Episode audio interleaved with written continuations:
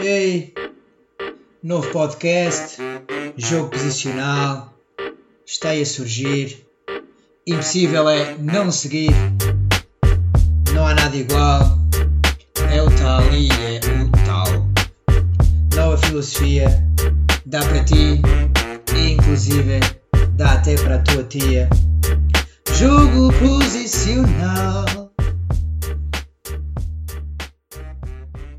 Olá a todos, sejam bem-vindos a mais um episódio de Jogo Posicional.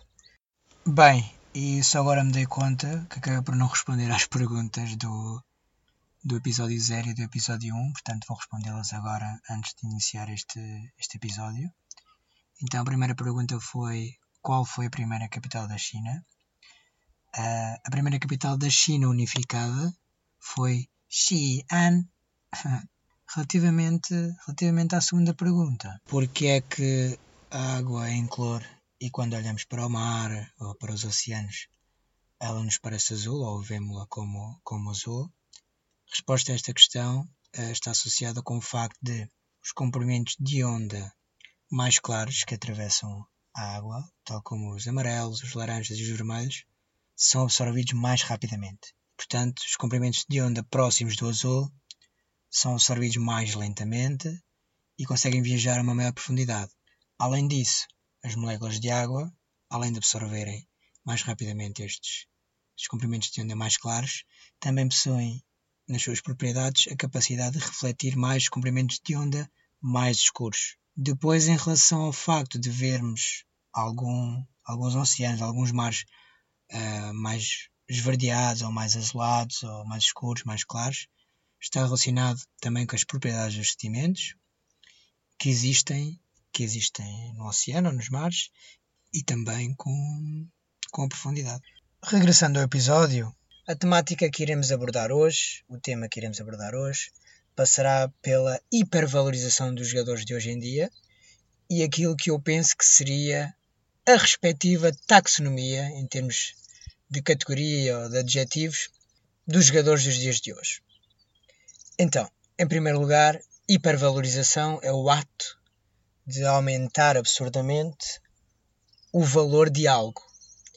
E eu penso que hoje em dia acontece muito isto no futebol, não só no futebol, mas também no nosso cotidiano, com questões associadas como, epá, aquele jogador, ou por exemplo, o Bruno Fernandes, falando de um jogador que atua em Portugal, o Bruno Fernandes é um jogador inacreditável, um jogador incrível.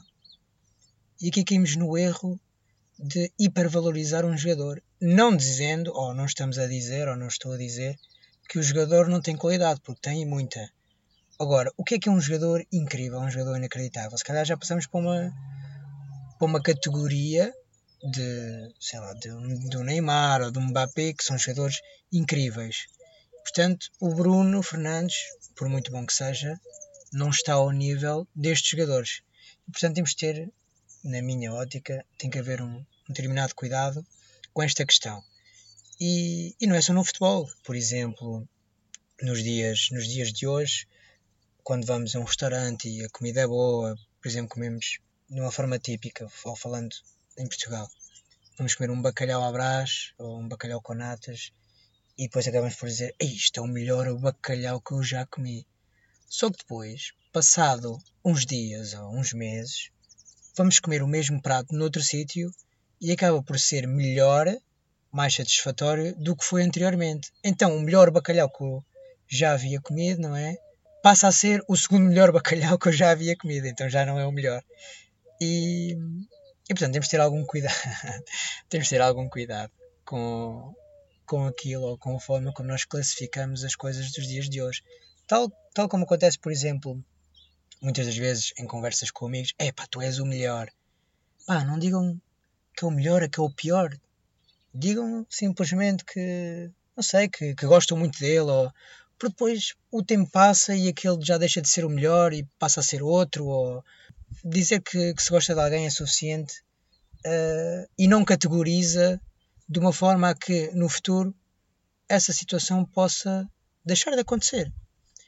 E e tal como acontece, e tal como acontece com, com catástrofes, nomeadamente sismos, existe uma escala, que é a escala de Mercalli, que canaliza ou que define em termos de qualidade, ou seja, qualitativamente define a, a dimensão, a magnitude ou os estragos de um sismo.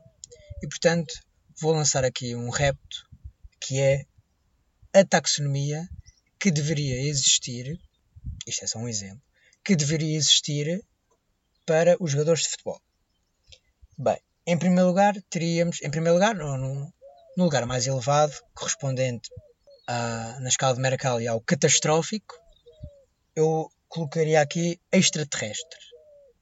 E extraterrestres, na minha opinião, existe um. Neste caso, o Messi. O nível abaixo seria extraordinário. E no extraordinário colocaria jogadores como Mbappé, Neymar, De Bruyne, Ronaldo, uh, David Silva. Obviamente isto é a minha opinião. Colocaria jogadores como os, os que acabei de dizer. Depois teríamos incrível, e no incrível se calhar punha um Lewandowski, um Virgul van Dijk. Depois teríamos aqui um nível, eu colocaria aqui um grande, e não vou dizer ganda como o Jorge Jesus, mas aqui um grande jogador. Grandes jogadores teríamos, não sei, um Agüero, um Laporte, por aí. E depois íamos descendo aqui na classificação, na taxonomia, como excelente, muito bom, ótimo, bom, normal, banal, fraco e muito fraco.